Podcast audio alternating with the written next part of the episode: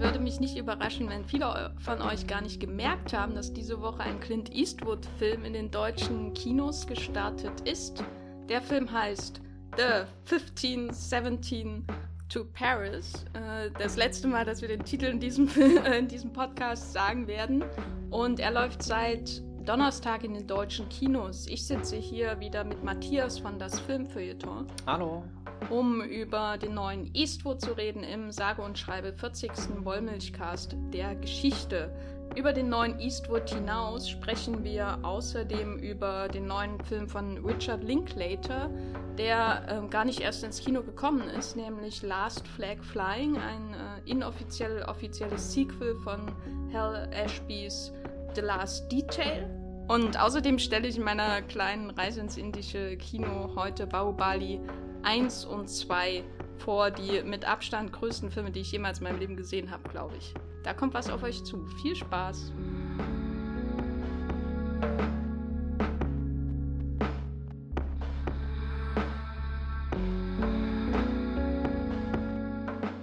Auf seine alten Tage wird Clint Eastwood zum großen experimentellen Regisseur des amerikanischen Kinos, habe ich das Gefühl. Für, oh, jetzt muss ich den Titel nochmal sagen, The 1517 to Paris hat er Laiendarsteller engagiert, nicht irgendwelche Laiendarsteller, sondern die originalen Helden äh, des versuchten Terroranschlags auf den Zug zwischen Amsterdam und Paris, der 2015 vereitelt werden konnte. Und Matthias, äh, wie ist dir das denn, ähm, ja, wie hast du das denn wahrgenommen, dass da auf einmal echte Menschen sich selbst spielen im Film? Ähm, das war sehr ungewohnt, weil der Film sich auch von Eastwood sehr ungewohnt anfühlt, aber ich fand das interessant. Und eigentlich ist mir im Nachhinein erst bewusst geworden, dass, das, dass der ganze Film ja auch als Experiment einfach nur wahrgenommen werden kann.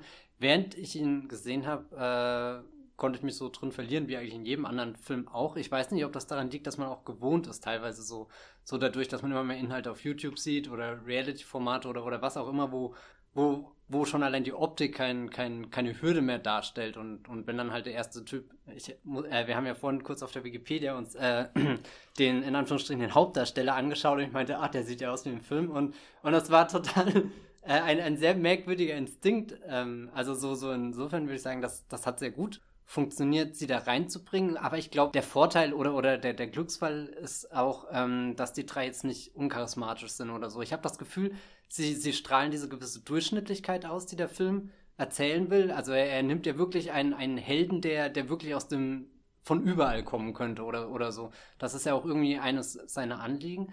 Und, und dann ist halt eben, wie gesagt, dieser Glücksfall, dass, dass es sich nicht um irgendwie verklemmte Arschlöcher oder was weiß ich auch was handelt, sondern Leute, mit denen man sich schon vorstellen kann, mal irgendwo ein Bier zu trinken, selbst wenn sie nicht übertrieben sympathisch sind. Also so, sie haben auch ihre, ihre komischen pubertären Macken, die in dem Städtetrip, der in dem Film integriert ist, auch so zum Vorschein kommen, wo ich mir manchmal denke, gut, wahrscheinlich auf der Straße würde ich einfach an ihm vorbeigehen und würde sie nicht grüßen oder so. Aber schlussendlich habe ich sie ihnen abgekauft. Was, also so die Tat haben sie ja schon vollbracht. Ähm, da war ja nicht mehr so viel Überzeugungskraft zu, zu leisten, aber einfach dieses, die Figuren kennenlernen und ich habe das Gefühl, ich verstehe ein bisschen, warum sie getan haben, was sie getan haben, was sie da angetrieben hat.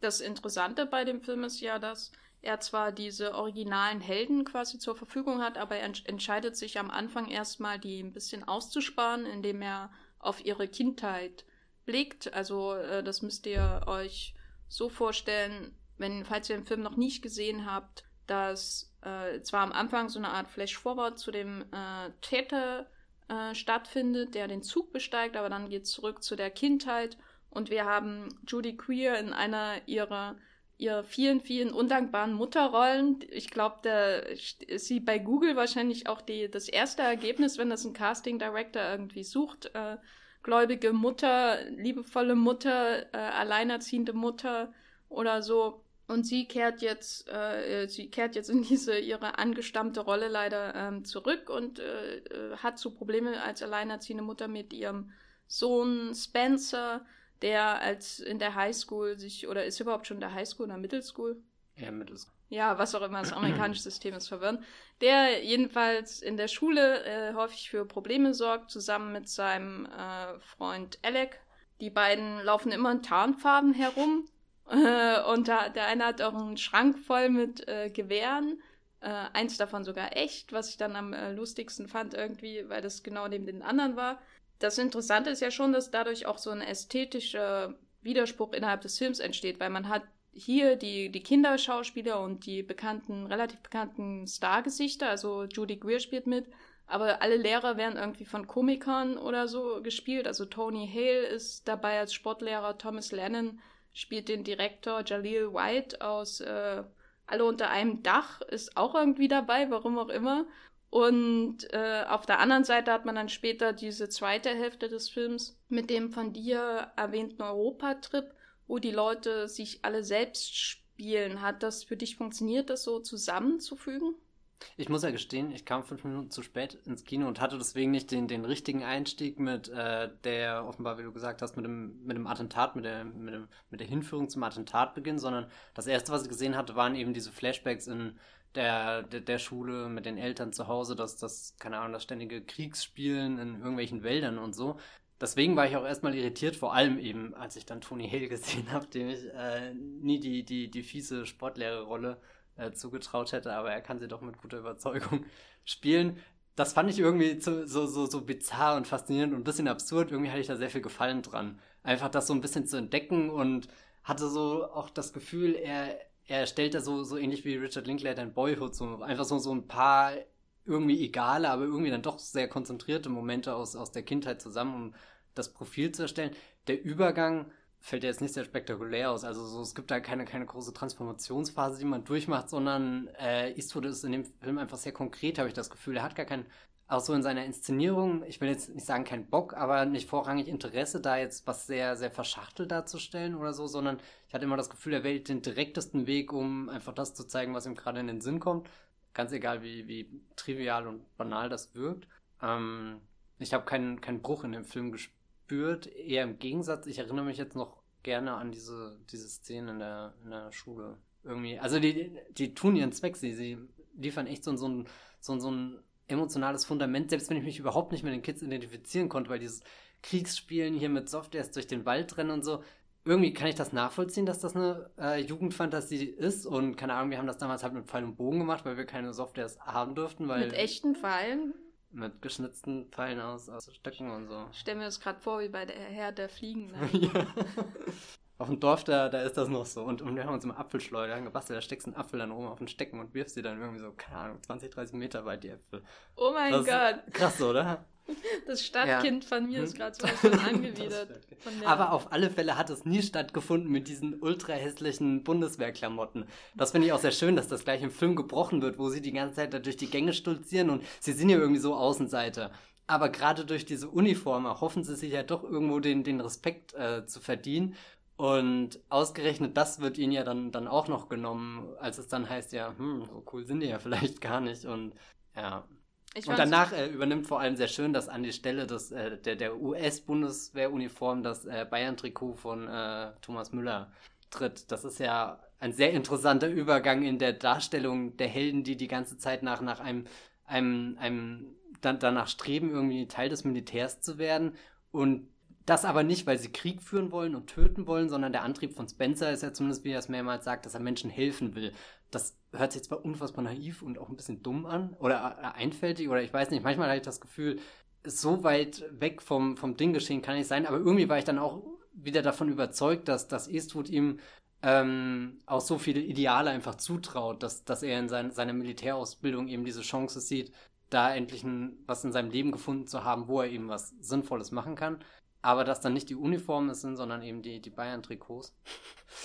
Dieses, weiß nicht, äh, schöner, schöner Kontrast in einem Film, voller Kontraste. Ja, für mich war der Bruch eher positiv, äh, weil ich habe schon einen Bruch wahrgenommen zwischen den zwei Hälften des Films, weil ich muss noch dazu sagen, ich habe ihn in der deutschen Synchro gesehen, weil ich bin kein Eastwood-Fan und ich hatte die Wahl, fünf Minuten zu dem Kino mit der deutschen Synchro zu gehen oder 20 Minuten zu dem Kino mit der englischen Synchro, äh, mit der englischen Version zu fahren mit dem Fahrrad. Und äh, ich mache Opfer für diesen Podcast, aber für Clint Eastwood muss ich äh, bestimmte Opfer einfach nicht bringen, äh, weil der letzte Film aus den letzten 20 Jahren von Clint Eastwood, der mir wirklich gefallen hat, glaube ich, Sully war.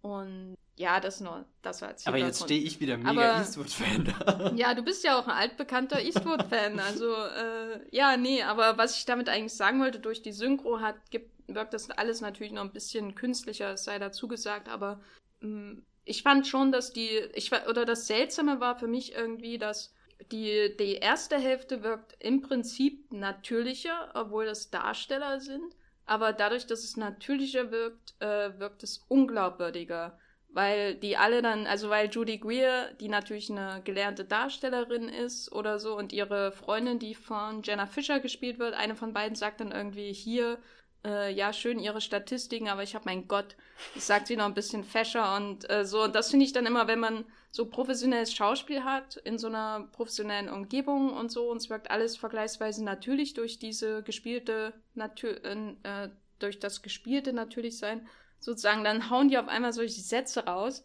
äh, wo du dir denkst, ja, die reale Mutter hat das wahrscheinlich gesagt, aber wenn die äh, kind, ihrem Kind ja nicht nur ähm, Software-Waffen oder sowas gibt, sondern äh, Camo äh, äh, Bettdecken und äh, Letters from Iwo Jima Poster im Zimmer und Full Metal Jacket und was weiß ich. Äh, das ist alles realistisch, aber es wirkt unrealistischer, wenn das eine wenn das eine Figur sagt und das ins Drehbuch geschrieben wird und es ist eine Schauspielerin, die du schon seit Jahren kennst. Das finde ich dann immer, reicht einen so richtig raus. Und das Seltsame ist halt, der natürliche Teil wirkt dadurch irgendwie so in bestimmten Momenten unnatürlich, weil man merkt, aha, die versuchen hier bestimmte Motive zu platzieren, um dann später dieses auf die Helden wartende Schicksal irgendwie aufzubauen. Ne? Die Waffen sind da, der, Glaub, der Glaube an Gott ist da, der Wunsch ins Militär zu gehen, diese dieses bestimmte äh, Form von amerikanischer Identität. Ich würde nicht sagen die amerikanische Identität, aber eine Art von sehr ähm, was-picker amerikanischer Identität, also White Anglo-Saxon Protestant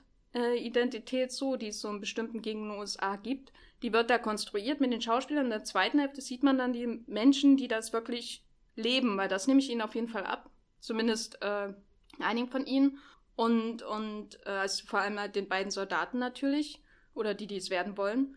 Äh, und das wirkt irgendwie, diese dieselben Sätze wirken aus ihren Mündern viel glaubhafter, obwohl ihr Spiel viel auffälliger ist. Also es ist viel auffälliger, als sie spielen. Also die zweite Hälfte mit den echten Menschen wirkt performativer, irgendwie im Vergleich zur ersten, obwohl Laien spielen, weil man sie immer irgendwie auch ein bisschen wahrnimmt als Laien und dadurch hat das so eine Überhöhung irgendwie. Es wirkt nicht komplett realistisch, sondern man hat, und dadurch, dass man es weiß, auch äh, von Anfang an, äh, zumindest war das halt meine Wahrnehmung, nimmt man ihr Schauspiel anders wahr als meinetwegen das von Judy Greer.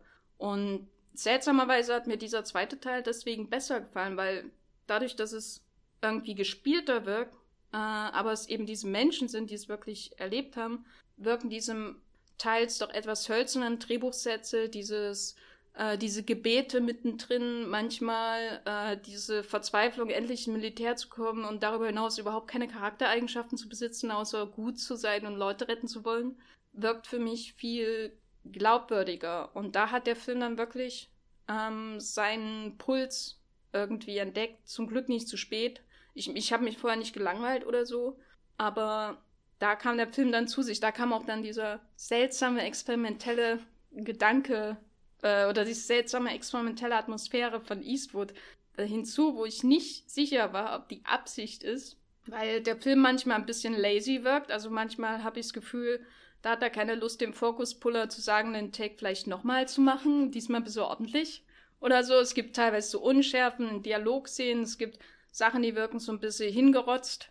Äh, ich weiß nicht, ich musste so ein bisschen teilweise an so eine Anekdote denken, die ich äh, bezüglich Michael Mann gehört habe, der Black Hat gedreht hat, obwohl er kaum noch was hört. Ach, echt? Ja, und äh, deswegen soll der Film teilweise so schwer verständlich sein. Also, weil die mhm. verschiedenen Tonebenen übereinander irgendwie gematscht werden.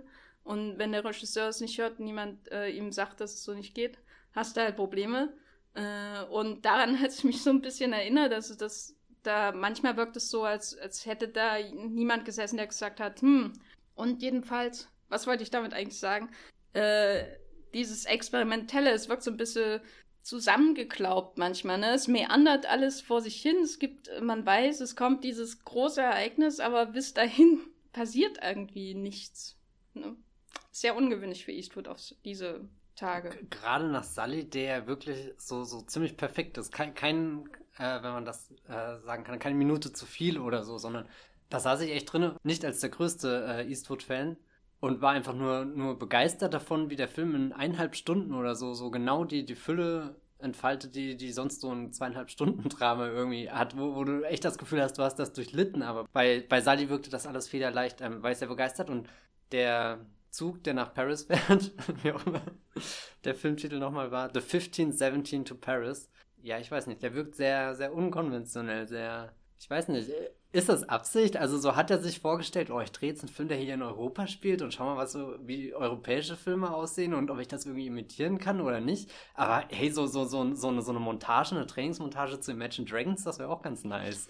Und, und ich hatte auch manchmal. Ich glaub, ja, ja, ich glaube, dass Clint Eastwood irgendwo sitzt und sagt, hey, Imagine Dragons drinne wäre auch ganz nice. Genau das ist der Ton von Clint Eastwood. Ja, ja, und, und, und dann ein bisschen hier mein Jazz und oh, das, das hat schon Gewicht. Und, und dann ist, äh, also, was ihm nicht abgekauft hat, war diese eine Disco-Szene, die anfängt mit einem Kameraschwenk, der so nach oben, oder kein Schwenk, so, so die Kamera dreht sie halt einfach so oder soll sie in die Disco irgendwie reindrehen, wie als versucht er, das, das Gefühl zu imitieren, als er scheinbar zum ersten Mal in seinem Leben so einen Club betreten hat. Und ich dachte mir nur, also er hat bei dieser Szene definitiv nicht Regie geführt. er weiß gar nicht, oder so, so kann er, das, das wirkte so. Das wirkte, wie, das wirkte wie so überschüssiges Material aus der letzten GZSZ-Folge. Ja, oder? Also so, so, irgendwie, der Film fängt diese Vlog-Kultur ganz gut ein, so, so, du, du filmst halt mal da und nimmst das Bild und, und wird ja auch irgendwie gespiegelt dadurch, dass sie ständig ihren, ihren Selfie-Stick auspacken und, und irgendwie da mal lieblos ein Foto vor irgendeiner, äh, keine Ahnung, vor irgendeiner Sehenswürdigkeit in Venedig schießen, während gleichzeitig erzählt wird, dass, dass Paris aber furchtbar und grausam ist und, und möglichst von allen Touristen gemieden werden soll, die auf diesem Europatrip sind, warum auch immer. Eine, einer der unglaubwürdigsten Sätze in diesem Jahr. Also da möge kommen, was wolle, aber da saß ich wirklich. Also es gab zwei Sachen, die mich in dem Film getriggert haben.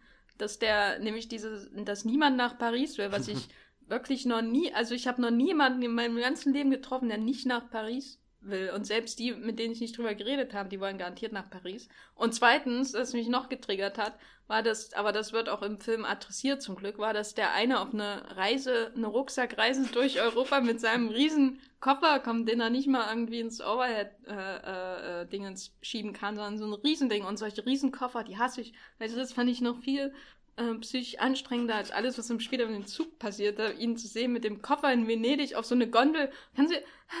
Dass die Gondel nicht untergegangen ist bei dem ja, Koffer. Ja, also, nee, also. Ah. Aber ich verstehe nicht, also ich meine, wer, wer, fährt dann nach Europa und sagt, um Gottes Willen, nicht nach Paris, aber Venedig, Venedig, da sind wir dabei. Venedig ist die Stadt meiner Träume. Ja, keine Ahnung, sehr bizarr. Und als erstes hm? dann in Deutschland zum Führerbunker. das, das, das ist ja dann schon wieder eine Szene, die sich so thematisch auch total überschlägt, weil dann, dann wird hier groß ausgebreitet mit äh, Führerbunker und, und äh, der, der, der, äh, der, der, der Führer in der Stadt, oh Gott. Der Stadtführer? Äh, der Stadtführer, ja. Ähm, der ist er dann auch ein bisschen angepisst von den Amerikanern und sagt, ey, ihr Amerikaner, ihr habt ja hier nicht den Hitler getötet, die Russen haben ihn umzingelt und so. Und äh, versuchte irgendwie dieses Heldentum, was sich ja durch den Film auch zieht, so ein bisschen auf den Kopf zu stellen, weil letzten Endes endet ja dieser Film damit, dass Amerikaner in Europa eine Heldentat vollbracht haben.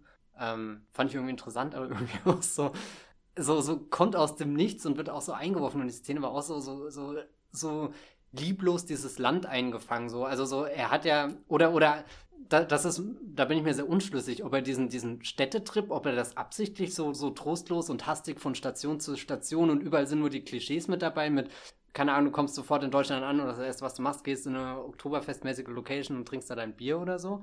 Ja, und, jeden äh, Abend. jeden Abend. Ja, nein, keine Ahnung. Ähm, da, oder auch in Venedig. Da, was, was, hat man denn da von der Stadt dann wirklich gesehen, Na, außer also, die, diese typischen Aufnahmen, die, die ja, keine Ahnung, auch sehr egal sind, weil sie also total... Also ich, ich glaube, also wir müssen ja nochmal feststellen, dass die Amerikaner nicht so viel Urlaub haben wie wir und dass die, ah, nee, so dass die, dass die ziemlich in der Regel ziemlich fix äh, durch die Großstädte äh, rasen. Also ich saß mal äh, mit so einer amerikanischen Familie im Zug von Berlin nach, äh, ich glaube, der ging letztendlich nach Warschau oder so, aber da haben die, die haben mir so erzählt, wie die es machen und die haben irgendwie in, in, in fünf Tagen haben die quasi Berlin, äh, äh, Warschau, Prag, Budapest, weißt du, und wenn du das hörst, denkst du auch, hm, was werden die da am Ende sehen? Also ja, ich, ja ich fand unterwegs dann einfach. Ja, ja, aber ich fand äh, deswegen, das sage ich jetzt nur, weil ich empfand diese Touristenszenen nicht als lieblos, sondern ich empfand die als extrem realistisch. Ja, ja, das, das meine ich ja, da äh, bin ich mir eben unsicher, wo ich. Äh, klar, das sind jetzt keine Hipster-Touristen oder so, sondern die machen halt den, den üblichen Kram und die äh, ganz wunderbar auch der eine Schwenk, äh, wo sie da in diesem Restaurant äh, am Kanal sitzen und die Kamera schwenkt so auf den Namen des Restaurants, wo ich noch dachte, haben sie jetzt dafür Geld gekriegt oder warum machen sie das?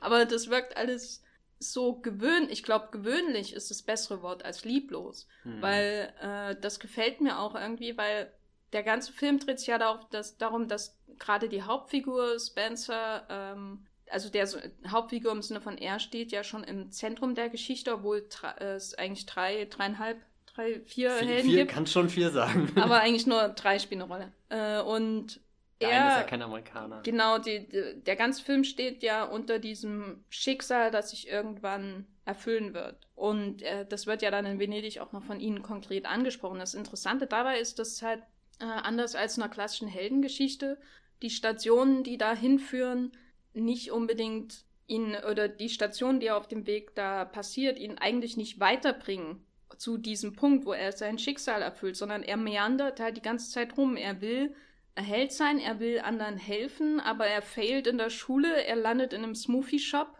was für mich auch so die absolute Gewöhnlichkeit ist, irgendwie im Leben in einem Smoothie-Shop zu arbeiten. Also es ist so komplett durchschnittlich und das fand ich schön. Ich fand diese Schö Durchschnittlichkeit, die Eastwood zulässt, anstatt es irgendwie zu dramatisieren, ähm, wirklich schön an dem Film. Er landet in dem Smoothie-Shop, er will zum Rettungsflieger werden, seine, äh, Räum sein räumliches Szenen reicht dafür nicht aus. Er kommt dann irgendwann zur Army, zum Fußvolk und selbst da kommt er zu spät oder kann nicht ordentlich äh, nähen oder was weiß ich, was er da alles macht. Und er, er scheitert eigentlich, von Punkt zu Punkt scheitert er nur. Und erreicht nicht seine eigenen Ziele.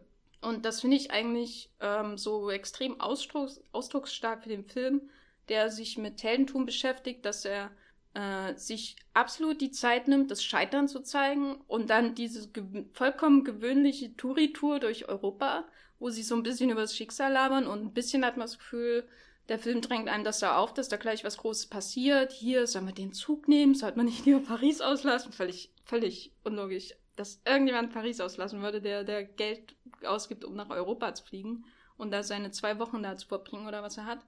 Und äh, diese Gewöhnlichkeit ist quasi äh, das Größte, ist für mich das, das äh, unglaublich Experimentelle an dem Film. So. Äh, abgesehen davon, dass er Skype-Aufnahmen nimmt, äh, dass er manchmal wirkt, als hätte wirklich jemand mit dem Handy da gestanden. Oder äh, und in anderen Szenen wie ein Tatort. Also in den ja, Kneipenszenen wirkt es wirklich wie ein Tatort von der schlimmsten Sorte. So vollkommen ausgeleuchtet, als, als hätten sie da in Berlin auch gleich das Team da benutzt. Ich äh, war echt perplex. der Film hat mich äh, sehr, sehr verstört.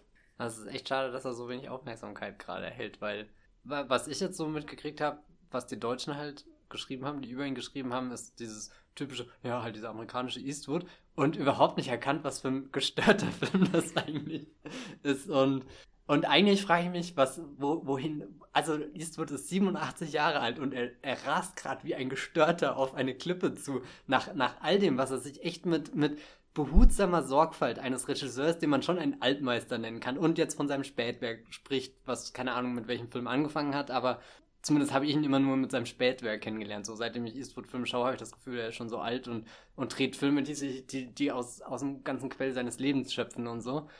Und in, in, was, was hat er entdeckt oder, oder was, was ist bei der Sully-Premiere passiert? Was hat ihm Tom Hanks erzählt? Wel, welchen Handschuh hat Tom Hanks gefunden, der, der, den jetzt Eastwood angezogen hat und gedacht hat, oh mein Gott, das, das ist es, das ist das Kino, das ist, und, und irgendwie, ich sag nächstes Jahr sein kann dabei oder so, mit, mit einem mega abstrakten Film, dass Jean-Luc da freiwillig seinen Beitrag aus dem Wettbewerb zieht.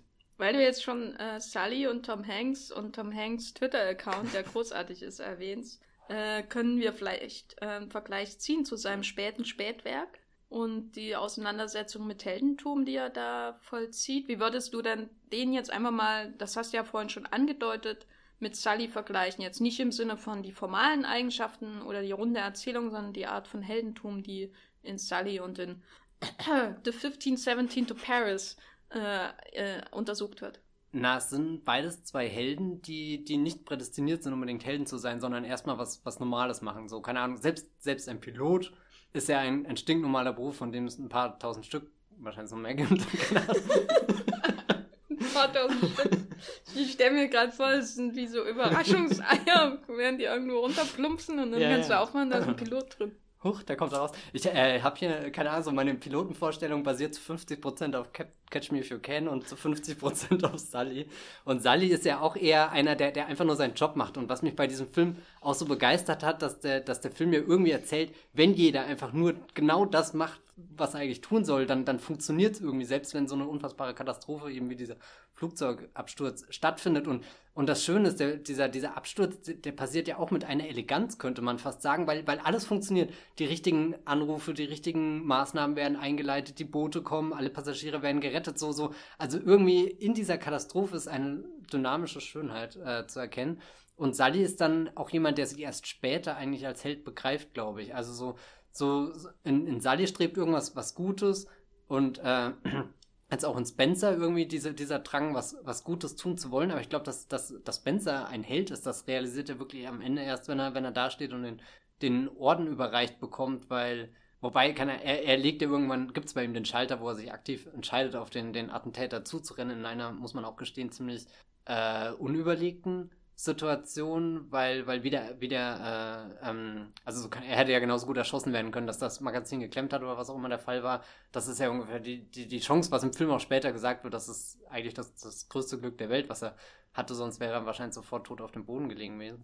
So, so die Helden, die, die Eastwood ja in den letzten Jahren gesucht haben, waren ja hauptsächlich auch durchs Militär geprägt, wie jetzt der American Sniper von Bradley Cooper gespielt oder auch die, diese Helden, Heimkehr, Meditation, äh, Flex of Our Fathers den, den ich leider nicht mehr sehr gut im Kopf hatte, aber ich glaube, der würde mir mittlerweile deutlich besser gefallen als damals, als ich ihn gesehen habe zum ersten Mal. Also, dass er da irgendwas was Reines versucht, in Helden zu finden. Also so, so weg von, von dem, was, was sie auszeichnet, dadurch, dass sie Soldaten sind oder so, sondern was in jedem Menschen stecken kann. Und ich finde das auch mega interessant, weil Eastwood ja angefangen damit hat, so eine ganz spezielle Anti-Heldensorte in seinen, seinen Spaghetti-Western zu spielen, die er, die er sehr, sehr, sehr mysteriös, sehr anrüchig, sehr, weiß nicht was, so, so, so, wo du schon ganz viele Geheimnisse um den Helden hattest. Du hast das Poster gesehen und dir war klar, dass, dass das dein, dein Held ist mit dem Revolver und dem, dem Sombrero und dem Hut und so. Und, und jetzt, wenn du, wenn du Spencer sehen würdest, also so, so, ey, das Poster zeigt ihn ja nicht mal richtig. Das geht ja fast in schwarz. Das saugt ja das, das schon alles auf und, und irgendwie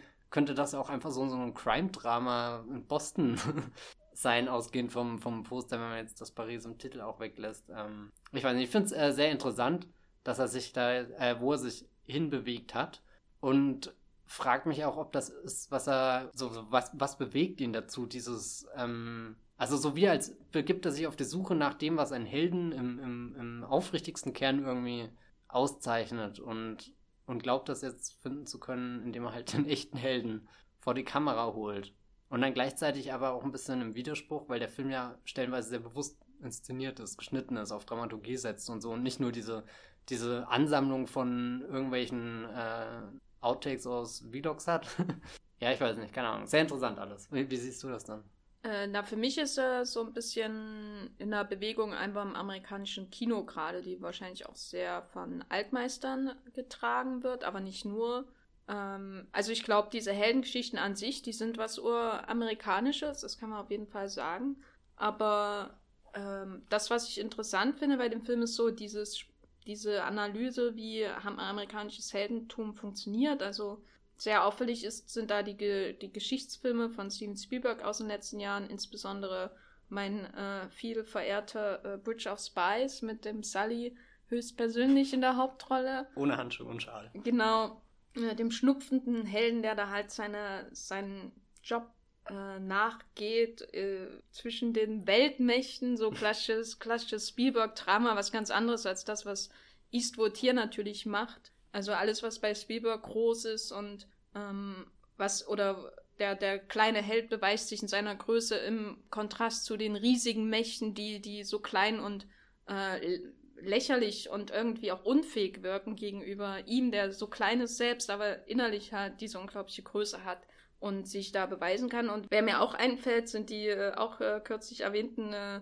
Autoren, das neue Autorenfilmer, Darsteller Duo schlechthin, nämlich Peter Burke und Mark Wahlberg, äh, die, die auch so wie Eastwood in Richtung, wir haben hier Professionals, die ihren Job machen und sich dadurch irgendwie selbst überwinden. Also insbesondere, wenn man jetzt was anschaut wie Deepwater Horizon, natürlich der beste von ihnen bisher. Ähm, und Boston finde ich in dem Zusammenhang auch, also Boston bzw. Patriots Day nicht zu verwechseln mit Stronger, äh, der auch so eine Heldengeschichte irgendwie mhm. so ein mhm. bisschen erzählt. Und man könnte wahrscheinlich noch Ang Lee äh, und Billy Lynn nennen. Und all die Filme setzen sich damit nicht nur mit Heldentum auseinander, sondern auch, was halt amerikanisches Heldentum ausmacht. Und ich glaube, das kommt auch aus so, einer, so einem Problem einfach, das existiert, weil diese Filme natürlich größtenteils auch in der Obama-Ära ähm, rausgekommen sind, aber sie kommen natürlich aus einem größeren historischen Kontext, wo die USA quasi auch durch ihr durch ihren Interventionismus äh, als äh, äh, Rache oder Vergeltungsschlag auch für Riesenprobleme auf dem ganzen Erdball irgendwie gesorgt haben.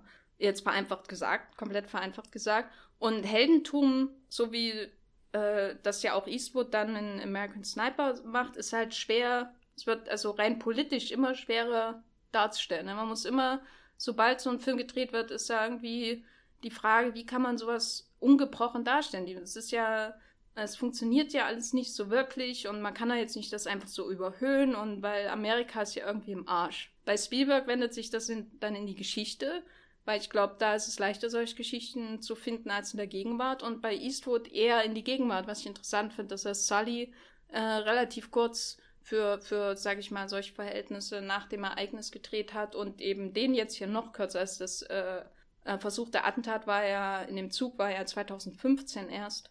Und er nimmt jetzt die unmittelbare Geschichte, um Heldentum zu analysieren, um zu überlegen, wie amerikanische Werte implementiert werden und umgesetzt werden. Und ähm, ich, also was ich da so als ähm, verbindendes Element sehe, ist wahrscheinlich so ein bisschen diese, diese Idee, dass der kleine, also dass man einfach entscheidet, man will das jetzt, man will Gutes tun und nicht nur man wird hineingeworfen, weil ich finde schon, dass äh, die Figur von Tom Hanks in Bridge of Spies, dass da, der ist ja in seinen Grundfesten, will er ja wirklich Gutes äh, tun und äh, gibt deswegen alles auf. Es ist nicht so jemand, der nicht ein zynischer Held, zum Beispiel, der in eine Situation geworfen wird und eine 180-Grad-Drehung äh, vollendet oder so, sondern das sind alle Leute, was tief hineingegeben, dass sie Gutes tun wollen. Und dann gibt ihnen das Schicksal die Gelegenheit oder eben wie bei Sully, äh, der Professionalismus, die Fähigkeit, die, die Skillsets sind einfach so tief verankert, dass er in entscheidenden Moment äh, kon äh, konfrontiert mit infernalischen Gänsen äh, das Richtige tut. Auch wenn äh, die Bürokratie äh, auch wieder so ein typisches Eastwood-Element ihm dann hinterher irgendwie einen Strick draus drehen will. Man könnte vielleicht auch die Bürokraten aus Sully mit den Lehrern aus mhm. 15 to äh, 15, 17, nee, 17, 15, 17 to Paris vergleichen, weil die Lehrer sind wahrscheinlich nicht umsonst alle mit Komikern besetzt, äh, die den Kindern da das Leben schwer machen. Äh, ich finde das sehr interessant, was aus dieser, diesem historisch gebrochenen Moment, weil ich glaube nicht, dass Eastwood dumm genug ist, um das alles gerade zu also er, ich habe nicht das Gefühl, dass es beschönigt. Weißt du, dieses äh, Heldentum. Es gibt da, das ist nicht Act of Valor, der Hassfilm schlechthin von mir. Äh, und es ist sicher auch kein Zufall, dass man äh, in der einzigen Afghanistan-Sequenz in dem Film äh, keinerlei Heldentum irgendwie sieht. Und dass es alles sehr, ähm, ja, wie gesagt, gewöhnlich aussieht. Und das ist vielleicht so, ja, ist vielleicht eine Reaktion auf die Realität, auf das Problem, dass das amerikanische, die amerikanische Außergewöhnlichkeit, diese angenommene, wir sind jetzt hier und wir sind das Vorbild für die ganze Welt, dass es nicht mehr funktioniert.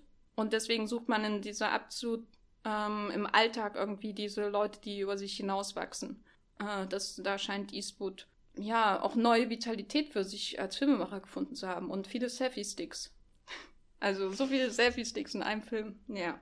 Ja, oder? Das ist so ein klassisches Ding, was er überall bei den jungen Leuten sieht und was ihn unendlich fasziniert und jetzt denkt, ah, jetzt bin ich an der, an der Materie, jetzt bin ich am Quell und ah, pack mal euren Selfie-Stick aus. Ja, weil äh, du die deutschen Kritiken angemerkt hast.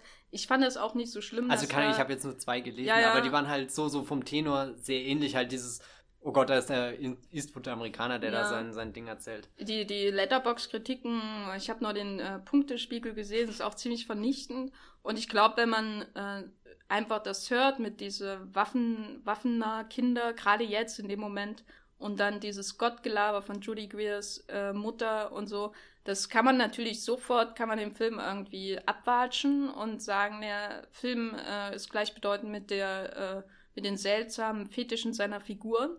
Aber ich finde es halt, ich weiß nicht, ich würde das mir nicht so einfach machen. Der Film ist viel zu kompliziert äh, und widersprüchlich auch, um äh, einfach so als Patriotenspektakel jetzt abgewatscht zu werden. Daher wirklich kein Spektakel. Also ja. er hat zwar, vielleicht können wir noch über das, das Attentat an sich reden, weil das ist ja schon eine Szene, die sehr, sehr herausragt nach, nach dem, dem Städtetrip, den, den Flashbacks in die Kindheit. Und dann setzt er ja auf einmal auf eine ähnliche Atmosphäre, die mich an, an diese, diese Unmittelbarkeit von äh, United 93 von Paul Greengrass erinnert hat. Äh, da geht es ja um, um äh, hier eines der Flugzeuge, die, die am 11. September von, von Terroristen auch gekapert wurden.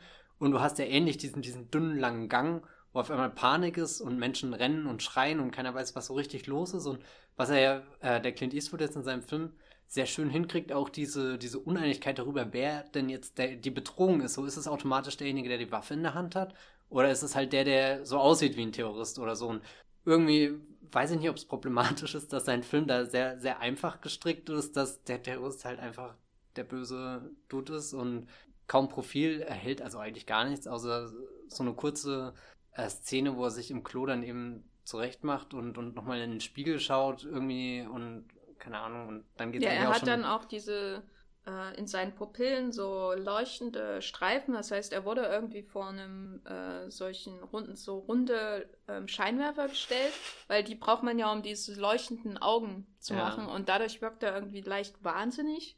Äh, und das ist seine Charakteristik. Er ist schon sehr überzeugt von, von seiner Sache, aber Spencer ist ja auch sehr überzeugt von äh, seiner Sache. Und dann kommt es da zum, zum Kampf, der halt auch sehr, sehr trostloser Kampf. So sind halt zwei Männer, die sich würgen und prügeln und, und mit allem, was sie da noch an Waffen haben, irgendwie versuchen zu, zu schlagen, zu stechen. Das ist halt, man sieht halt einfach wie, das ist auf der einen Seite banal, aber auf der anderen Seite halt trifft es wahrscheinlich den, das, was passiert ist, sehr, sehr adäquat. Keine Ahnung, ich weiß, weiß es nicht. Ich fand es auf jeden Fall interessant, dass, dass sich die, die Rettung dieses angeschossenen Briten war es, mhm. glaube ich, dass sich das dieses, wann kommen wir endlich im Bahnhof an, um die Sanitäter reinzuholen, weil er halt vor unseren Augen verblutet, dass sich das viel länger anfühlt als, als der, Kampf ja. eigentlich. Also das Spektakel an sich ist wirklich sehr kurz und äh, das ist dem Film auf jeden Fall ähm, ja positiv anzurechnen, dass er das nicht künstlich aufbauscht. Das macht er überhaupt nichts. Es, äh, es wird die ganze Zeit angedeutet, um dann sehr schnell abgehandelt zu werden, methodisch aus, wird sofort gezeigt, wie sie ihn ähm, Fesseln und so weiter. Es wird gezeigt, wie seine, ich weiß nicht, ob es Aikido oder was es war, seine Kampfsportgriffe äh, da funktionieren, die er vorher gelernt mhm. hat und so. Und dann ist es durch. Und dann gilt die ganze Aufmerksamkeit halt diesem Verletzten, der gerettet wird. Was man dem Film natürlich ähm, vorhalten kann, ist, dass er sich sehr stark auf die drei Amerikaner konzentriert und nicht dem vierten. Es niemand weiß äh, am Ende des Films, was mit dem vierten passiert ist. Nee, du hast ihn so, so ein paar Mal in Szenen drin oder so, aber.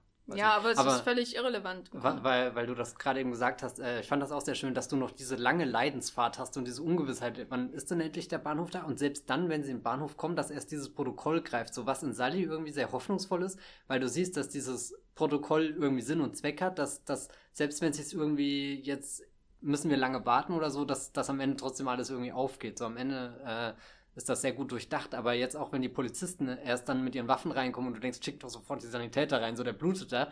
Aber das Schöne, es funktioniert trotzdem. Also die Leute kommen rein, können ihn trotzdem noch retten und, und irgendwie hat am Ende äh, des Tages alles funktioniert, selbst wenn es wahrscheinlich keine Sekunde länger hätten dauern können. Aber man kann sich ja auch nicht vorstellen, was für eine Gefahr passiert wäre, wenn einfach die Sanitäter reingerast hätten, ohne irgendwelche Sicherheitsmaßnahmen. Vielleicht wäre der Täter gar nicht, oder es gäbe einen zweiten Täter im Zug oder so. Das sind ja auch Dinge, die, die selbst jetzt Spencer und so und seinen Kollegen, sie, der eine rennt zwar dann durch den Zug durch, aber sie, sie denken auch nie wirklich über die Situation jetzt hinaus, sondern sind auch sehr beschäftigt mit dem, was sie eigentlich gerade tun, was wahrscheinlich wäre jeder davon total überfordert. Und ja, es ist ein, ein echt interessanter Film und, und interessant ist so ein Wort, was, glaube ich, sehr wenig Bedeutung hat, weil es sehr schnell verwendet werden kann. Aber es ist echt einer, wo ich drin saß und mich ständig irgendwie dazu zu gefordert gefühlt habe, mich irgendwie zu, zu positionieren oder so und dann teilweise gemerkt habe, wie ich mich in den Szenen verlieren kann und dann auch wieder dachte, ach komm, das ist aber jetzt ein bisschen ähm, zu einfach, zu, zu blöd und ähm, ja, ich weiß nicht, ich, ich äh,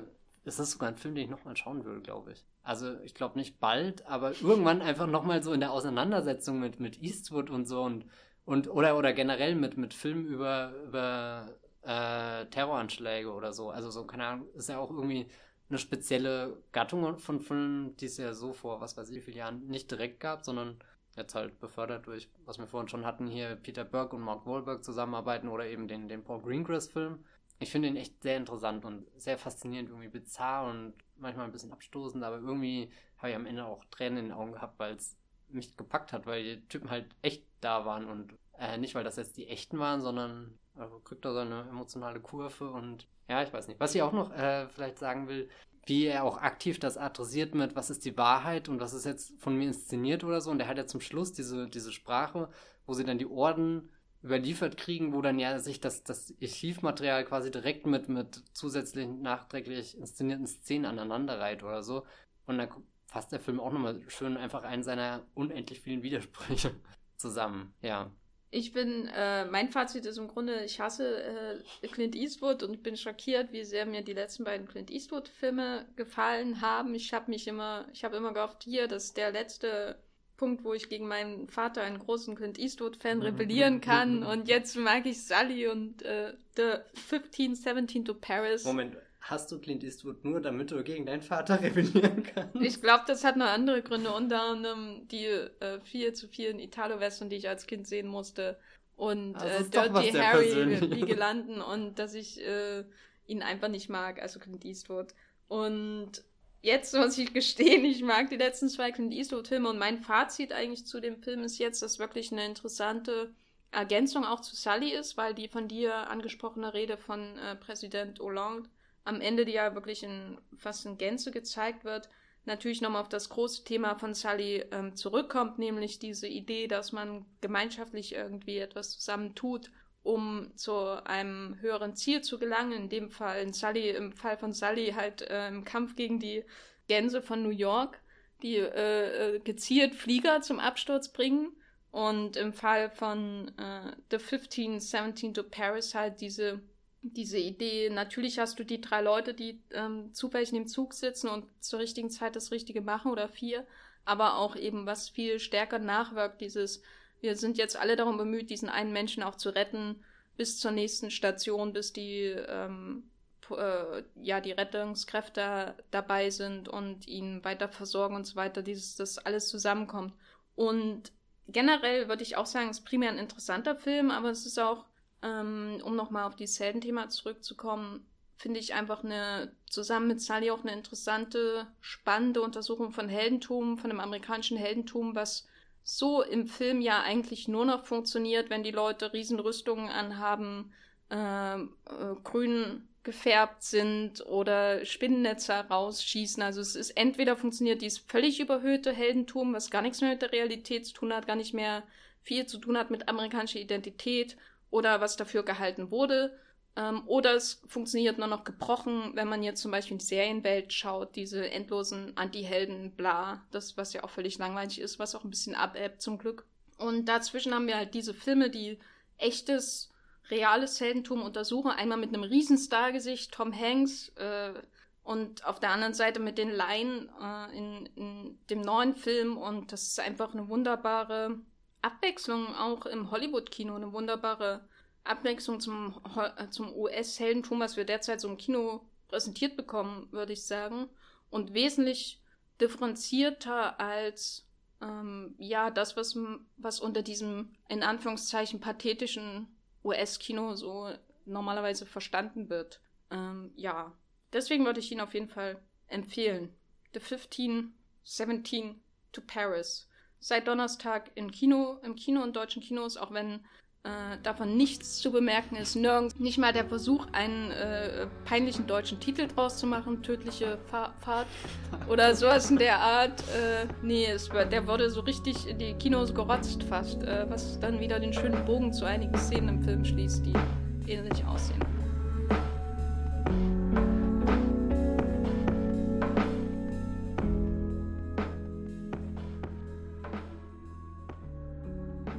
Letztes Mal habe ich ja schon den Wahnsinnsfliegenfilm Maki, die Rache der Fliege, vorgestellt von SS Rajamouli, einem äh, Regisseur, der in der südindischen Filmindustrie Tollywood äh, tätig ist. Und dabei hatte ich ja schon ein anderes Filmdoppel von ihm erwähnt, nämlich Baobali 1 und 2, The Beginning und The Conclusion. Und ich habe jetzt endlich auch den zweiten Film geschaut und wollte euch äh, quasi die Kunde vom Berg herabbringen und erzählen, wie die Filme sind. Denn äh, es ist wirklich, der Fliegenfilm ist ja schon wahnsinnig und tendenziell gefällt er mir einen Tick besser, einfach weil es wahnsinnig lustig ist. Aber Baobali, das Doppel ist wirklich mit eins, also ich bin immer, ich bin eigentlich sprachlos, wahrscheinlich der falsche Moment, da einen Podcast drüber zu machen, aber das gehört mit zum größten Epos, was ich jemals irgendwie irgendwo gesehen habe, selbst auf meinem winzigen Laptop-Schirm, wo ich die iTunes-Version von Baobali 2 The Conclusion gesehen habe, der im iTunes US-Shop schon zu kaufen ist. Und es ist, ja, ich fange einfach mal von vorne an. Zwei Filme, der eine kam 2015, der andere 2017 ins Kino in Indien. Äh, die Story, ich versuche es so einfach wie möglich zu machen. Prinzipiell kann man sagen, es sind zwei Filme, es sind im Prinzip zwei Geschichten. Es geht um Väter und Söhne und äh, das Interessante ist, dass er sich sehr stark gegen klassische oder das, was wir vielleicht so in, äh, im US-Kino äh, geschulte Leute äh, als klassisches Storytelling irgendwie wahrnehmen, dass es sich dem entzieht, äh, indem er diese zwei Stories sehr eigensinnig einpflanzt. Und zwar beginnt der Film quasi mit der Geschichte des Sohnes, der äh, in einem Dorf aufwächst, seine als Findelkind quasi. Und er lernt dann im ersten Teil irgendwann, dass er eine größere Bestimmung hat. Denn er hat einen Vater, der ähm, ermordet wurde und der ein großer Prinz war eines äh, Königreichs. Und der Film macht es quasi so, dass man der ersten Hälfte des ersten Films die Geschichte von dem Sohn hat, der einer ähm, äh, Kriegerin folgt und sich in sie verliebt und dadurch lernt er dann seine Vergangenheit kennen und dann gibt es einen harten Schnitt und es gibt so eine, äh, es gibt einen Flashback in die Vergangenheit und dann geht es wieder zurück in die Gegenwart und dann ist der Film quasi vorbei und dann beginnt der zweite Film gleich von vorn mit der Geschichte des Vaters und erklärt quasi, wie es dazu kommen konnte, dass der Vater ermordet wurde da gleich von vornherein gesagt, der Cliffhanger am Ende des ersten Films, wo man äh, lernt, wer den Vater ermordet hat. Ist einer der grandiosesten Cliffhanger und ich bin hier wirklich in äh, völliger Übertreibung. Es ist eine einzige, äh, stellt euch hinter jedem Satz, den ich sage, ein Ausrufezeichen vor. Ein grandioser Cliffhanger, der im zweiten Teil nicht weniger grandios aufgelöst wird. Und der zweite Teil ähm, erzählt dann eben die Geschichte des Vaters. Äh, und dann springt er irgendwann wieder zu dem Sohn zurück, um dessen Geschichte quasi zu verenden. Um das Ganze noch komplizierter zu machen, wurden Vater und Sohn vom selben Schauspieler gespielt. Mhm. Was ich ganz toll finde, weil der Schauspieler mit dem Namen Bravas ist äh, ein, ein, eine Charisma-Bombe. Er hat äh, beide Figuren, die er spielt, sind wirklich ähm, so ein bisschen wie, wie die awesomesten Menschen, die man sich nur vorstellen kann. Also Herkules, der auch gleichzeitig ein genialer Ingenieur ist ein großartiger Sänger, ein äh, hervorragender Komiker und alles, was man sich noch vorstellen kann. Ist wirklich ein äh, Mensch, den siehst du, der zwinkert dir, zwinkert dir zu und du würdest ihm überall hin folgen, auch weil er super stark ist. Und ich rede von dem immer in der Personalunion, weil Vater und Sohn jetzt charakterlich nicht so weit auseinander liegen, auch was ihre Fähigkeiten angeht. Im Grunde verkörpern sie so eine ich weiß nicht, so wie so eine göttliche Figur, die sich auf zwei Menschen aufteilt. Äh, diese Geschichte wird eben erzählt mit diesem wahnsinnig charismatischen Star, ein überlebensgroßer Star. Ich kann mir irgendwie gar nicht vorstellen, wie er in anderen Filmen wirkt, die von einem anderen Regisseur inszeniert wurden, weil in dem Film ist der äh, äh, ist es wirklich so, dass der ganze Film auch überlebensgroß ist und mithält, mithält äh, mit seinem wuchtigen Körper, mit seiner Präsenz, mit seinem Lächeln und ja, was kann man dazu sagen? Also, es sind erst einmal wahnsinnig romantische Filme. Äh, der zweite lernt dann noch ein bisschen mehr aus den Schwächen des ersten Films. Äh, ich hatte letzte Woche, glaube ich, auch schon erwähnt, eine ähm, Wasserfallszene am Anfang des ersten Films, die großartig ist. Da wird dann auch im Hintergrund schön gesungen und er folgt da, der, der Sohn folgt da einer, einer Erscheinung von einer Frau, äh, die er sieht und schafft zum ersten Mal in seinem Leben diesen Wasserfall zu erklimmen, der ihm, der quasi symbolisch ihn zum äh, zu seiner wahren Identität führen wird. Und das ist eine ganz tolle, aufregende Szene. Und im zweiten Film gibt es dann ähnliche romantische Szenen, aber verbunden mit einer Kampfszene, wo der Vater zum ersten Mal äh, seine zukünftige Frau sieht. Also es gibt so bestimmte Parallelitäten zwischen den beiden Handlungssträngen. Und äh, sie, die Frau metzelt quasi Krieger nieder und er sieht sie an und ist ganz äh, verliebt in sie. Und es ist wirklich äh, äh, wunderbar. Äh, Im zweiten Teil wird das auch noch viel besser gemacht. Und mit der Romantik meine ich nicht nur diese Szenen, sondern es ist halt insgesamt auch so irgendwie romantisch. Also, ja, ich weiß gar nicht, wie ich das beschreiben soll. Ich glaube, das beste Wort für den Film ist Überschwang. Er ist in jeder Hinsicht äh, überschwänglich und das ist wunderschön. Äh, egal, ob Leute in die Köpfe abgesäbelt werden oder sie zusammen singen. Äh, es gibt riesige Schlachtenszenen. Der zweite Film, äh, der erste Film endet mit einer fast 20-minütigen oder so Schlachtenszene, äh, wo wirklich äh, alles, was man so in, aus den letzten Jahren, in den letzten Jahren aus anderen Ländern äh, diesbezüglich gesehen hat, das wirkt dagegen vollkommen lächerlich. Äh, und ich mag eigentlich auch Schlachtenszenen nicht, besonders nicht, wenn sie so lang sind. Und ich hatte die ganze Zeit überlegt, warum ist das so, dass der Film oder die beiden Filme, die wirklich ziemlich lang sind, ich glaube beide irgendwie 160 Minuten oder so, äh, warum langweilen die nicht? Äh, es gibt nie einen Moment, der langweilt. Das liegt natürlich an dem Überschwang, aber trotzdem fühlt man sich nicht übersättigt, weil irgendwann bei, bei anderen Filmen, die so eine übertriebene Stimmung haben, die immer riesen Gefühle haben und man kann irgendwie nie ausatmen, irgendwann wird es halt zu viel bei anderen Filmen. Bei dem ist es nicht so und ähm, das hat, glaube ich, mehrere Gründe. Also, dass insbesondere die großen Schlachten nicht nerven. Irgendwann liegt an einer grundsätzlichen, einem grundsätzlichen Wunsch nach Vielfalt. Also jede Schlacht ist anders, jedes Schlachtelement ist anders. Es baut äh, nahtlos aufeinander auf. Man hat wirklich das Gefühl, äh, dass da jemand so wie aus alten, ich kenne das eher so aus griechischen Sagen, zum Beispiel, dass so Listen eingesetzt werden, um den Gegner zu besiegen. Und das hat halt hier dann zur Folge, dass irgendwelche Riesenbüffel oder sowas mit brennenden Hörnern durchs Tal rennen und dann wird ein äh, Stausee geöffnet und die Gegner werden weggeschwemmt und was weiß ich und Riesensachen und das ist aber jedes Mal was anderes.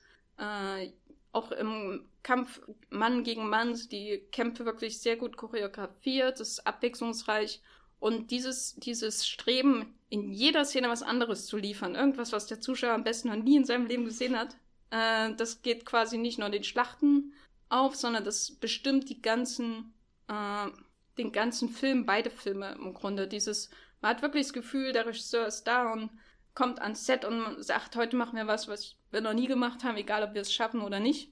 Und das bestimmt die Filme. Ähm, und das ist wirklich, äh, ich weiß nicht, sowas habe ich, ich kann nicht sagen, dass ich schon mal sowas schon mal gesehen habe äh, in meinem Leben. Äh, und das, der andere Grund ist, glaube ich, warum das auch funktioniert, ist, dass inszenatorisch halt an seine Ideen mithalten kann.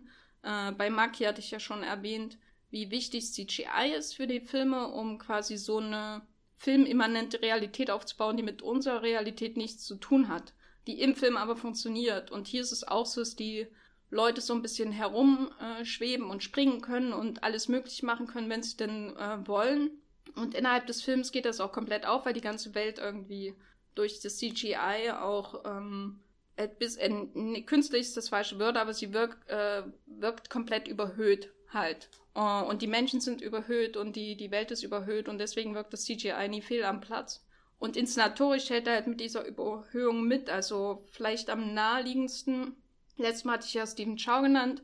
Diesmal bei Baobali äh, würde ich Tsui Hark nennen. Äh, Tsui Hark aus den 80ern, verbunden mit Wahnsinns Tsui Hark Ende der 90er, also komplett am Rad gedreht hat und alles gemacht hat mit seiner Kamera, was mir eingefallen ist. Egal, ob der Zuschauer mitgekommen ist oder nicht. Also irgendwo zwischen Peking Opera Blues und äh, Time and Tide oder so, aber halt irgendwie konzentrierter.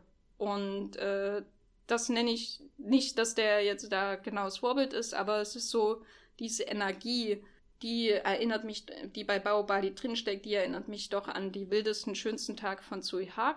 Und auch das filmemacherische Geschick, ähm, die, die Orientierung in, die in den Action-Szenen, und äh, auch in den äh, Action-Szenen, die übergehen in romantische Tänze, irgendwie werden sich die Figuren über die Action hinweg anschauen. Und äh, ja, ich hab, will nicht einfach nur Sachen aufzählen, die mir gefallen. Das wirkt so unzusammenhängend.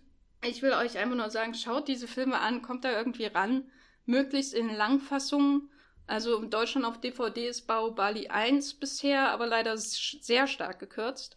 Und ich würde euch empfehlen, da vielleicht ähm, die US-iTunes-Shops aufzusuchen, wo man sie ausleihen und kaufen kann. In verschiedensten Sprachfassungen. Teilweise auch Telugu, was das Original ist. Äh, und, oder man importiert die irgendwie ich weiß nicht, wie es mit Großbritannien aussieht. Schaut euch diese Filme an, äh, wenn ihr Fantasy-Kino liebt, wenn ihr Musicals liebt, wenn ihr Filme liebt, äh, dann äh, schaut euch äh, Bao Bali 1 und 2, The Beginning and The Conclusion, und es ist wirklich eine Conclusion, an, denn äh, die werden euch sowas von wegblasen. Alter Falter. Ich stelle mir die ganze Zeit vor, wie als hätte Bas Lerman der Herr der Ringe 3 inszeniert. Ja, aber eben noch ein bisschen äh, äh erträglich. Aber ich. äh, nein, ich, ich, äh, ich habe mir äh, gestern Bahubali angeschaut.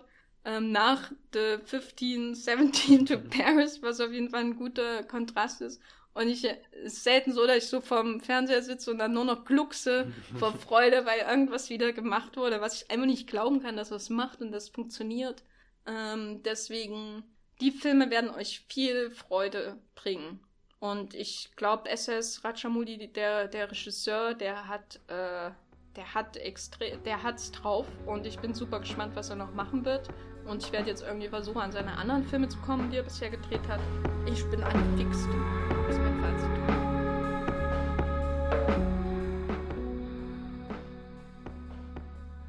Ja, mein Film der Woche äh, hat leider überhaupt nichts von dem Größenbahn den, den Jenny gerade beschrieben hat, eher im Gegenteil, Last Flag Flying ist vielleicht das denkbar intimste Gegenbeispiel, was man da jetzt bringen kann. Ein, ein total reduzierter, auf, auf gerade mal drei, vier Figuren äh, fokussierter Film, der, der überhaupt keine, keine Größe vor Augen hat, sondern eher den, den Schmerz der Vergangenheit, nämlich Last Flag Flying.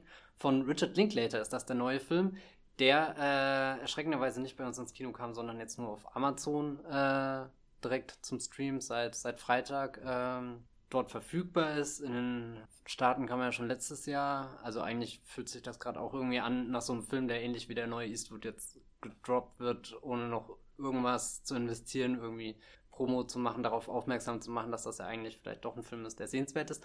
Denn er basiert genauso wie äh, The Last Detail, der Vorgänger von Geist, wie Jenny schon in der Einleitung gesagt hat, ähm, auch auf einem Roman des Autors. Ist 2005 erschienen und, und setzt quasi die Geschichte der damals in The Last Detail beschriebenen Figuren fort. Jetzt habe ich leider das Last Detail nicht gesehen. Jenny meinte vorhin, das ist ein sehr guter Film und was fällt dem Richard Linklater ein, dass er den, glaube fortsetzen zu müssen. äh, ich, der ihn jetzt nicht kenne, aber den Linklater gesehen habe, ähm, bin sehr berührt und angetan von der Geschichte und, und, und äh, würde gerne auch noch den Last Detail schauen, weil irgendwie jetzt nur mit, mit der einen Hälfte, mit dem, dem schon quasi, was, was 2003 passiert und von, also es geht um drei äh, Soldaten, die zusammen im Vietnamkrieg waren und quasi jetzt Veteranen sind und äh, nochmal zusammenkommen, mehr oder weniger freiwillig. Ähm, und irgendwie in meiner Vorstellung äh, hat sich da schon vieles geformt, wie damals die Zeit im Vietnamkrieg aussah, was, was sie erlebt haben müssen und wie das für sie war. Also irgendwie habe ich fast das Gefühl, dass die Fantasie, die ich davon jetzt habe, ein bisschen wertvoller oder ein bisschen emotional passender zu dem, zu dem neuen Film ist. Wer weiß, wie sich dieser Hell Ashby-Film anfühlt. Aber ich bin neugierig und werde das noch überprüfen. Auf alle Fälle jetzt in Last Flag Flying, äh, Stephen Carell, äh, Steve Carell, Brian Cranston und Lawrence Fishburne spielen die drei äh, Soldaten, die sich nach langer Zeit wiedersehen. Und ausschlaggebend dafür, das ist von äh, Steve Carell, die Figur, die hat einen Sohn, äh, der im Irakkrieg war und dort leider gefallen ist. Und das ist jetzt so, so der, der, der Punkt, der die Handlung ins Rollen bringt. Ähm, Steve Carell sucht nämlich seine alten zwei Kollegen auf und will mit ihnen zusammen dorthin fahren, wo, wo äh, der Sarg äh, gelagert wird von der, von der, äh, von den Marines, ähm, weil sie waren auch allesamt bei den Marines, das ist das, was sie äh, vereint. Und er will den, äh, seinen Sohn, quasi seinen toten Sohn mit zu sich nach Hause holen und, und nicht dieses Militärbegräbnis, äh, was, was noch so ehrenvoll und was auch immer sein soll, sondern er will ihn zu Hause neben seiner Mutter beerdigen und zwar auch nicht in, in der Uniform, sondern äh, in der Kleidung, die ihn als, als Sohn definiert und so weiter. Also es ist schon eine sehr äh, vernichtende Prämisse und definitiv kein Film, der, der irgendwie die, die Freude, die Jenny gerade so beim Schauen hatte, ich musste echt alle zehn Minuten weinen. Ich hätte das nicht gedacht, dass mich dieser Film so, so berührt, weil so, so viel man das auf verschiedensten Weise mitbekommt, diese, diese Veteranengeschichten und so weiter und, und diese, diese Realität von, von Kriegsheimkehrern, von äh, Soldaten, von, von Militär oder irgendwie, selbst wo ich aufgewachsen bin, war ein Truppenübungsplatz direkt in der Nähe, aber es, ich weiß nicht, es ist alles für mich unfassbar weit entfernt. Ähm, also irgendwie fällt es mir da, kriege ich da immer eher einen theoretischen Zugang dazu, kann mir das dann erklären, als dass ich da emotional eintauche. Aber irgendwie haben das die drei dann doch geschafft, äh, dass ich sehr mitgenommen von, von, der, von der sprichwörtlichen Reise, ja, die sie dann unternehmen. Äh, es ist ein sehr melancholisches Roadtrip-Movie und interessant jetzt auch vielleicht eine gute Ergänzung zu äh, dem, dem Eastwood, über den wir geredet haben, weil hinter diesen Veteranen und so versteckt sich ja auch irgendwo die Frage, wo waren wir Helden oder wo waren wir womöglich Kriegsverbrecher oder haben sonst was, weiß ich, für Unheil gemacht, das jetzt dafür verantwortlich ist, dass wir all die Jahre später uns eigentlich nicht mehr wirklich in die Augen schauen können. Ähm, Brian Cranston muss alles ironisch sprechen, also keine Ahnung, also jeder dieser drei Menschen hat sich definitiv verändert und trotzdem nicht das verarbeitet, was damals passiert ist. Eher im Gegenteil, äh, Lawrence Fishburne zum Beispiel ist ein Reverend geworden, aber benutzt diesen, diesen Glauben, den er jetzt gefunden hat und die Sache, die er gegenüber anderen jetzt predigt, auch eher als, als Flucht, um, um vor dieser Wahrheit zu fliehen, der er sich nicht stellen will. Und so. Und es ist gar nicht so wichtig, was diese Wahrheit ist, sondern Hauptsache, sie kommen jetzt zusammen und, und werden quasi jetzt so, so, so, es passiert wieder, so, es hört nie auf, der, der nächste Sohn ist quasi im Krieg gefallen und, und sie haben halt, sie selbst haben das Glück gehabt, nicht unter den Toten dabei gewesen zu sein, aber auf gewisse Weise sind sie ja jetzt doch, und vor allem eben die Steve Carell-Figur davon äh, in Mitleidenschaft gezogen worden, ja. Ähm, was, was mir dann bei dem Film sehr gut gefallen hat, ist, wie das nach und nach aufgerollt wird. Also wir als Zuschauer haben am Anfang einen ziemlich dünnen Informationsstand, oder zumindest wenn man jetzt das Original nicht gesehen hat. Also so ein komplett von vorne kennenlernen dieser Figuren und ich glaube auch im Gegensatz zum, zum ersten Film beziehungsweise zum ersten Buch sind auch Namen verändert worden, aber ich bin mir da jetzt nicht genau sicher. Ähm, ja, auf alle Fälle, was ist passiert, warum ist es passiert? Und äh, wie, wie reagieren Sie jetzt auf die, diesen verstorbenen jungen Mann, der ja vom Militär als, als Held eben jetzt definiert wird und, und all die Ehren bekommen soll und keine Kosten und Mühen werden gescheut? Und all die Generäle haben immer eine, eine sehr, sehr eindrucksvolle Antwort parat, wenn sie darauf angesprochen werden, was, was denn jetzt äh, der Fall ist und warum es jetzt so schwer ist, den, den Leichnam selbst zu überführen und so. Ähm, und dann stellt sich natürlich irgendwann heraus, dass das alles ganz anders war, weil sie treffen dann vor Ort äh, einen anderen Soldaten, der ist Charlie Washington und äh, war im, im, gleichen, was auch immer, hat mit äh, eben Steve Carells Sohn da zusammen ähm, gekämpft und erzählt dann mehr über diese Umstände, wie er tatsächlich gestorben ist, dass es was total Unheldenhaftes war, dass es ein, ein, ein Schuss von hinten war, der, der den ganzen Kopf quasi unkenntlich gemacht hat, dass es eigentlich darum ging, in, in irgendwas, was sich anhört wie einem Späti im Irakkrieg, keine Ahnung, um dort Cola zu holen oder so. Also so irgendwas total Banales, was, was, was nichts mit, mit also eben die, die, dieser Held, der, der sich tapfer für sein Vaterland und so einsetzt. Größer irgendwie auf einer anderen Ebene ist er natürlich ein Held, weil er quasi für sein Vaterland dort äh, in den Krieg gezogen ist, dort stationiert ist, dort auch gekämpft hat, aber eben das, was, was seinen Tod äh, provoziert hat, ausgelöst hat oder auch immer, das ist das, das Unnötigste, das Überflüssigste der Welt und ähm, irgendwie ähm, treibt das alle Figuren in diesem Film wahnsinnig. Dass es auf der einen Seite, dass dieser Krieg was ist, was sich so definiert und geformt hat, aber auf der anderen Seite, dass das Entscheidende in diesem Krieg dann irgendwie gleichzeitig auch so, so eben dieses Sinnlose. Ähm, ich musste immer an, äh, weil wir vorhin auch schon kurz Full Metal Jacket erwähnt hatten, was im, im Zimmer des einen Jungen im, im Paris-Film hängt und, und dort irgendwie, äh, was ich ganz bizarr fand, dass die Jugendlichen da ja äh, an äh, Kriegsfilme äh, irgendwie, also so, sie spielen Krieg mit ihren Softwares und das ist alles cool und aufregend. Und im Zimmer hängt dann irgendwie Full Metal Jacket, einer der, der furchtbar, also nicht äh, furchtbar schlechter Film, sondern einer der Filme, die wirklich nur daran interessiert sind, so die Furchtbarkeit und eben auch diese Sinnlosigkeit von dem Krieg einzufangen, da am Anfang dieses, dieses krasse Ausbilden, dieses äh, ständige Trizen und was auch immer. Und dann zum Schluss dieses, dieses niederschmetternde Kapitel, wo sie im Einsatz sind und alles läuft einfach schief und keiner hat irgendeinen Plan und es ist nur noch Chaos und dann irgendwo Rauch und jemand rennt und hechtet schnell. Keine Ahnung, passt alles sehr schön heute irgendwie thematisch zusammen. Und auf alle Fälle im Rahmen der Reise kommt es dann zu Aussprachen, es wird reflektiert, was ist passiert. Das ist sehr berührend und traurig vor allem. Ich hatte das Gefühl, sehr ehrlich oder aufrichtig. Also der Film versucht da, ähm, oder Richard Linklater generell ist einer dieser Regisseure, von denen ich immer das Gefühl habe, die, die wissen noch eine Wahrheit mehr, äh, noch eine Wahrheit mehr über ihre äh, Figuren, von denen sie uns erzählen. Und das ist ja schon was, was äh, Boyhood oder auch vor allem die, die Bevorteile äh, Before Midnight und so, so toll und faszinierend und, und berührend macht, weil, weil man das Gefühl hat, das sind dann echte Menschen, die mit, äh, die uns Zuschauer daran teilhaben lassen, was sie gerade durchmachen, sei es jetzt irgendwie ein, ein, ein Verlieben oder eben diese, diese, diese Bewältigung des Traumas, das sich wiederholt. Und Linklater hat ja zuletzt, ähm, wie ist der Film? Everybody Wants Some, den er gemacht hat, mit zwei Ausrufezeichen, ähm, der ja sehr, sehr, sehr viel auf Stereotypen gesetzt hat, sehr viel diese, diese, äh, diese Nostalgie der 70er zelebriert hat, sehr viel Musik, sehr viel Humor, sehr viel komische Figuren und ähm, in, in Last Track Flying hat er überraschend viel mit rein äh, gezogen davon, finde ich. Also so,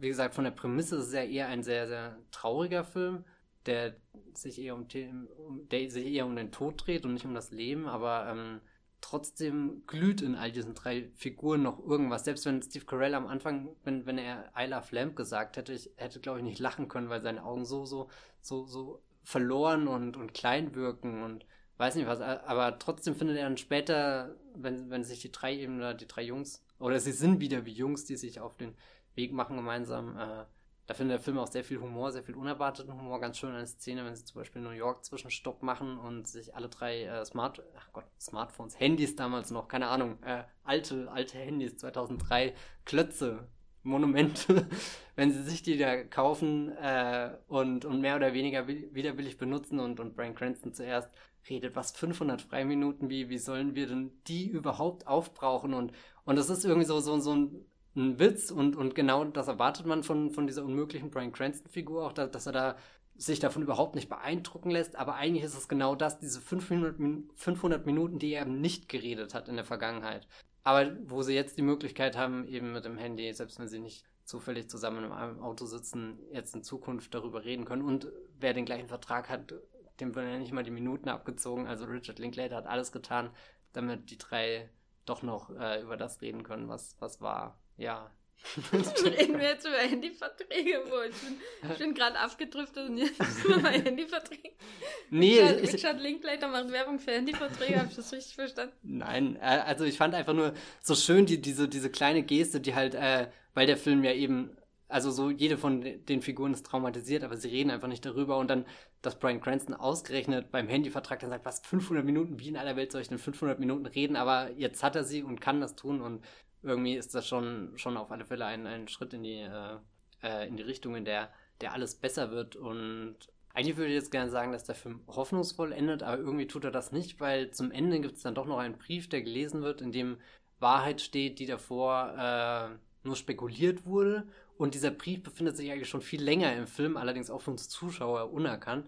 Und als äh, äh, Steve Carell den Brief dann dann liest nach all dem, was sie geschafft haben zusammen und wo man irgendwie das Gefühl hat, dass sie haben schon ein, ein Ziel erreicht, das, wohin die, die Reise die ganze Zeit ging. Aber im Brief steht dann doch nur so, so, so, so was, nur, nur ein Teil von dem, was im Brief gewünscht wurde, ist dann, dann wahr geworden und ein anderer nicht. Und äh, da endet der Film auf einer sehr nachdenklichen Note. Ja, und das ist unfassbar traurig. Er ist wirklich so traurig, dass.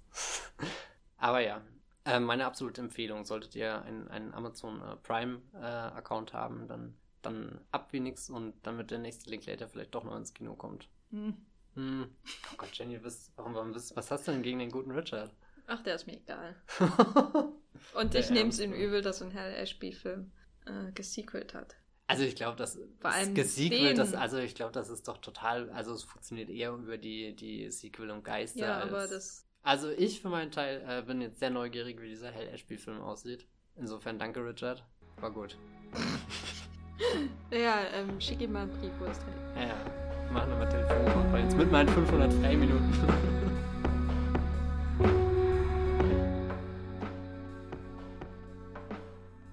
Wir haben in diesem Wollmilchcast viel gelernt über äh, die, die Freiminuten, die es 2003 für Handys gab, über die äh, Beliebtheit von Selfie-Sticks bei amerikanischen Touristen in Europa, über die offenbaren offenbar Hassgefühle gegenüber Paris, die bei amerikanischen Touristen in Europa oder Clint Eastwood bestehen. Ich kann es immer nicht nachvollziehen.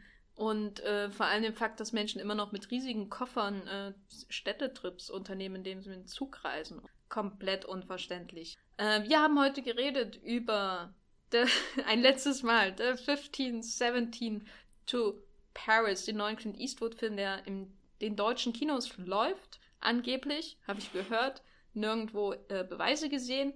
Dann außerdem äh, Baobali 1 und 2.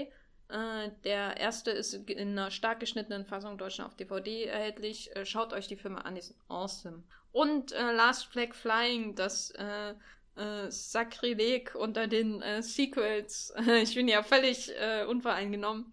Von Richard Linklater, der äh, bei Amazon Prime zu sehen ist zurzeit. Und ja, Matthias, wo kann man dich denn sonst noch über Richard Linklater schwärmen, lesen, hören, sehen?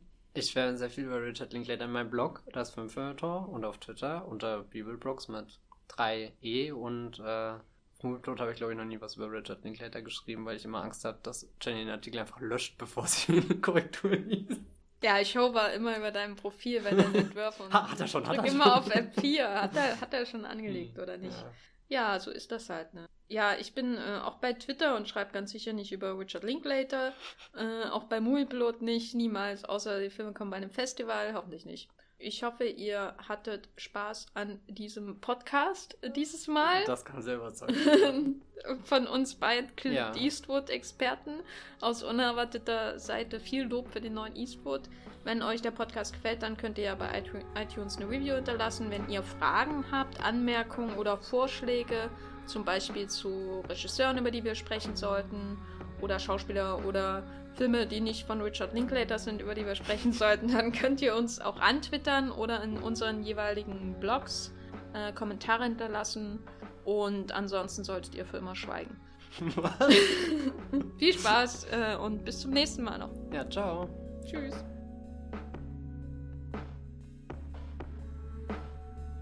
Der Wollmilchcast wird produziert von Jenny Jecke und Matthias Hopf. Unser Intro und Outro stammt aus dem Song Slam Canto von Kai Engel. Ihr könnt unseren Podcast bei allen gängigen Apps abonnieren und wir freuen uns über Kommentare und Bewertungen auf iTunes.